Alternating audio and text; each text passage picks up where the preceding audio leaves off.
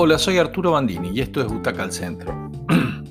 tengo que decir que tengo una especie de pena al hablar de esta próxima película que, que voy a comentar, que es la última película de Woody Allen, la última película estrenada de Woody Allen. Se llama Rifkin's Festival y la verdad que es una especie de ocaso para, para este director que venero y que le ha dado al cine mundial una cantidad inusual de buenos momentos produciendo nada menos que una película por año desde los años 60. Eh, sin poder estrenar en Estados Unidos, acotado a filmar en Europa, en este caso otra vez España, eh, historias que muestren esos lugares a la vez que desarrolla su historia, es decir, que hay una, hay una cosa ahí de tener que mostrar paisajes. Allen no logra ni siquiera en esta momentos de buena historia, en esta película que es tan extraña. Es una, cuenta la historia de una pareja compuesta por una atractiva, bastante madura, que Gina Gerson, agente de prensa, y su esposo, escritor y profesor de cine. Llegan al Festival de San Sebastián para pasar esas jornadas frenéticas que implican los, festivales, ¿no? Activas, eh, son los festivales internacionales de, de cine. Y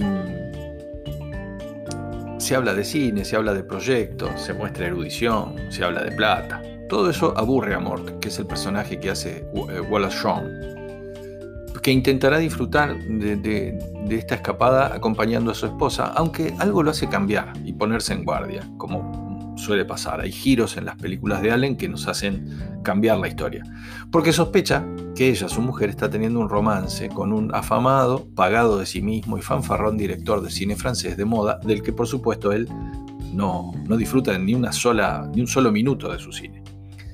Esa sospecha va creciendo y se va transformando en, dolores. Este, esto es algo de que Allen, sus obsesiones por los males psíquicos y físicos, muy común en su cine. Y en busca de, algún alivio, Mort va a ir a buscar a, un especialista, a, una médica, un médico, que termina siendo una médica, una hermosa doctora española, especialista en corazón, que es Elena Anaya. Em, bueno, la verdad que todos estos personajes ya los conocemos en la filmografía de Allen eh, y los problemas de amor en varias de sus historias. Los podemos hasta anticipar, los disfrutamos de alguna manera, pero en este caso no están a la altura. Los textos no son para nada los textos de esa agudeza que disfrutamos tanto. No hay casi chistes o gags que nos hagan reír, a la vez que tampoco nos ofrece reflexiones o giros en la historia que la hagan atractiva desde algún plano. Es decir, no, pasa nada, no pasa eh, cuestiones sorpresivas como en Match Point o cuestiones de, profunda reflexión interior como en, Crímenes y Pecados. esta película es muy morosa, es poco efectiva la música es buena, como siempre, pero no, pasa de, un, compendio de, intenciones. Woody se permite hablar de cine que le gusta y del que no le gusta. Esto está bueno, lo pone en boca de Mort.